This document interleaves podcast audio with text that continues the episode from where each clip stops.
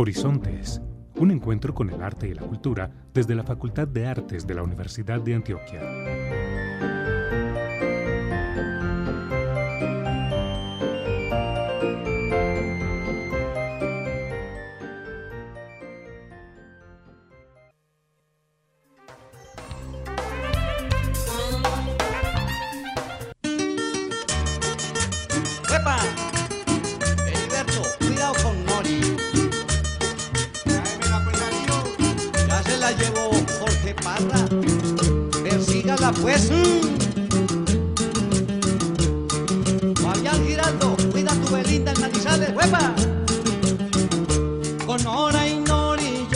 Pasear, los tres para piscina con traje de bañar.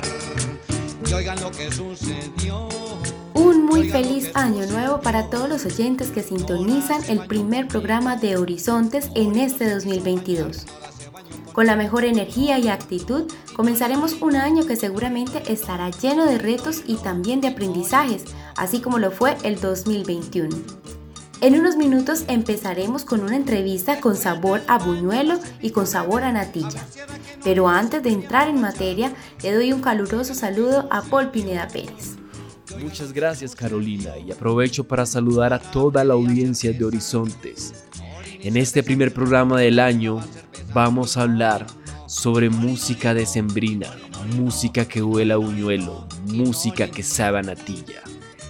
Hoy nos acompaña el vicedecano de la Facultad de Artes, Alejandro Tobón, que nos hablará un poco sobre cuáles fueron esas épocas doradas de la música parrandera, qué ha cambiado en la actualidad. Prográmate con el arte. Actualidad informativa, agenda cultural y temas de ciudad. Taller itinerante de artes para la paz. El taller itinerante de artes para la paz es un diploma de formación continua, con 140 horas de formación que relaciona las artes, la literatura y la construcción de paz en las comunidades y en los territorios este diploma se encuentra en inscripciones hasta el 14 de febrero del 2022. Para más información, visita nuestra página web artes.uda.edu.co. Cursos de Extensión 2022. Estamos en inscripciones abiertas para los distintos cursos presenciales que se ofrecerán en el Centro Cultural Facultad de Artes y en Ciudad Universitaria. Las inscripciones se realizarán hasta el 20 de enero de 2022. Mira toda la oferta que tenemos para toda la familia en nuestras redes sociales y en la página web artes.uda.edu.co. Haz parte de un mundo de colores entre trazos y nuevas frecuencias.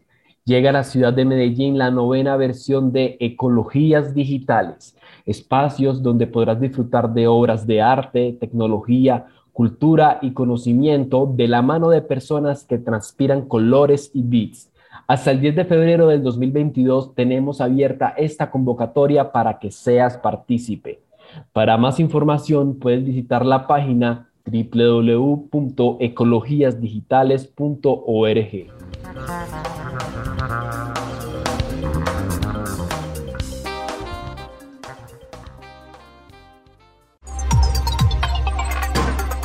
En el tintero.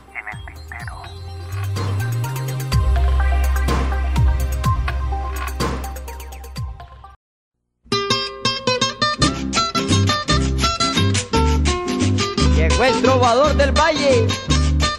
Oiga, vea.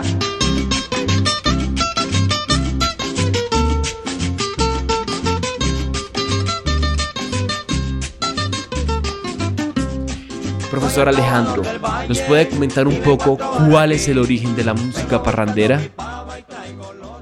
Bueno, pues la música parrandera antioqueña o paisa, como se llama, tiene su origen en eh, expresiones campesinas eh, muy propias para la fiesta y para el holgorio. En las montañas de Antioquia desde el siglo XVIII, siglo XIX, era frecuente que se hiciera una diferencia entre música eh, alegre, música de fiesta y música fría. Entonces era la música caliente y la música fría. Bailes que servían a los campesinos para celebrar eh, los distintos acontecimientos de su proceso de vida o particularmente también eh, la época de Navidad. Pero cuando llega el encuentro de esas músicas campesinas de Antioquia con eh, las músicas del Pacífico colombiano y particularmente del Caribe, y la industria discográfica encuentra allí una beta, surge con mucha fuerza en los años 40 y 50 lo que hoy conocemos como música parrandera, una música dada para el baile popular. ¿Qué relación hay entre esta música y la tradición antioqueña? La relación de esta música con la cultura tradicional antioqueña es muy fuerte y muy antigua. En, en nuestro territorio, en el siglo XIX, existían los bailes bravos, inclusive con el juego del doble sentido, el baile del palo parado. Eso es un, un baile, un juego de palabras en el que entonces esas músicas campesinas, muy particularmente eh, desarrolladas con bandola, tiple y guitarra, y generalmente de forma instrumental solamente, entonces nos permite esa relación con la dinámica que se va desarrollando posteriormente cuando se consolida el trío instrumental andino como una expresión muy propia de nuestros instrumentos y por el otro lado una conjunción con el encuentro, como les decía ahora, entre Pacífico y Caribe para incluir algunas percusiones que, no, que le van a dar aún mayor énfasis a la alegría de la música. Entonces, la relación entre tradición y cambio el encuentro con la industria fonográfica permite consolidar una cultura propiamente antioqueña a través de la música parandera. Excelente, profesor, muchas gracias. Ahora nos gustaría saber un poco cuál fue la época dorada esta música. La época dorada de esta música uno podría decir que coincide con todo el florecimiento y consolidación de las empresas discográficas en Medellín, es decir, años 60 y 70 y allí se hizo una grabación masiva, amplia, con múltiples autores, con múltiples intérpretes que consolidaron esta música. Y particularmente esos discos se van a convertir en el referente para desde ellos construir el imaginario de cómo tenía que sonar esta música. Sin embargo, desde procesos de investigación yo puedo decir que si bien la época dorada corresponde a ese momento de grabación, también podemos decir que hoy estamos en una época dorada porque ya la música parrandera dejó de ser esa eh, práctica musical específica de diciembre para convertirse en una práctica musical permanente de la fiesta popular en Antioquia. Vicedecano, cuéntenos, ¿a qué se le denomina la época dorada? La música decembrina o parrandera tiene unas características muy sui generis, muy particulares. Por ejemplo, la forma de cantar. Eh, los intérpretes tienen un estilo en su voz que uno perfectamente distingue como la manera particular de canto de la tradición campesina antioqueña que se traslada a la ciudad. Tiene una instrumentación propia, también muy significativa, un requinto, una guitarra, a veces se le pone un tiple y algún instrumento de percusión, una guacharaca o unos bongones. Sin embargo, yo no puedo decir que la música está detenida en el tiempo y que esa es la única estructura y forma de hacer y de cantar. Yo encuentro en las músicas de, decembrinas actuales que han incursionado con dinámicas propias de lo urbano. El hip hop, por ejemplo, se ha integrado también a esta manifestación. Y, digamos, ejemplos como los que hace Vargas Bill eh, o los que hace John Jairo Pérez integran otras alternativas sonoras, interpretativas, tímbricas a esta música.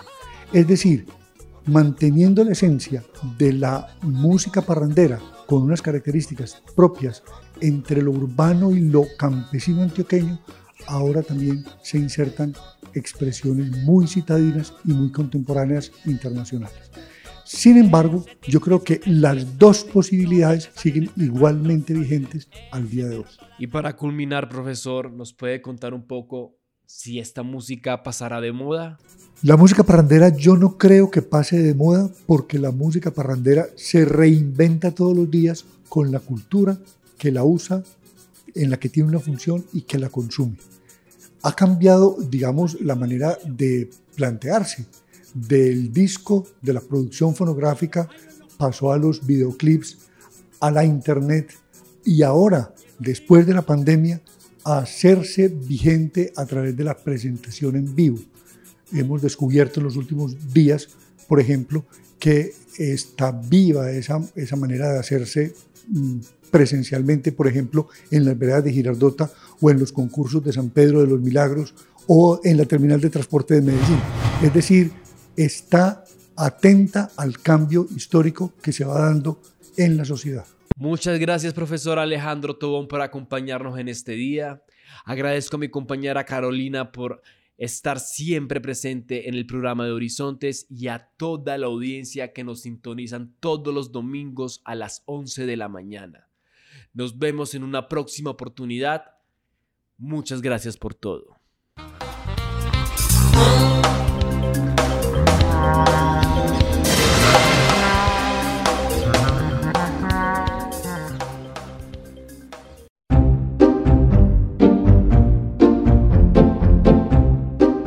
Horizontes, un encuentro con el arte y la cultura desde la Facultad de Artes de la Universidad de Antioquia.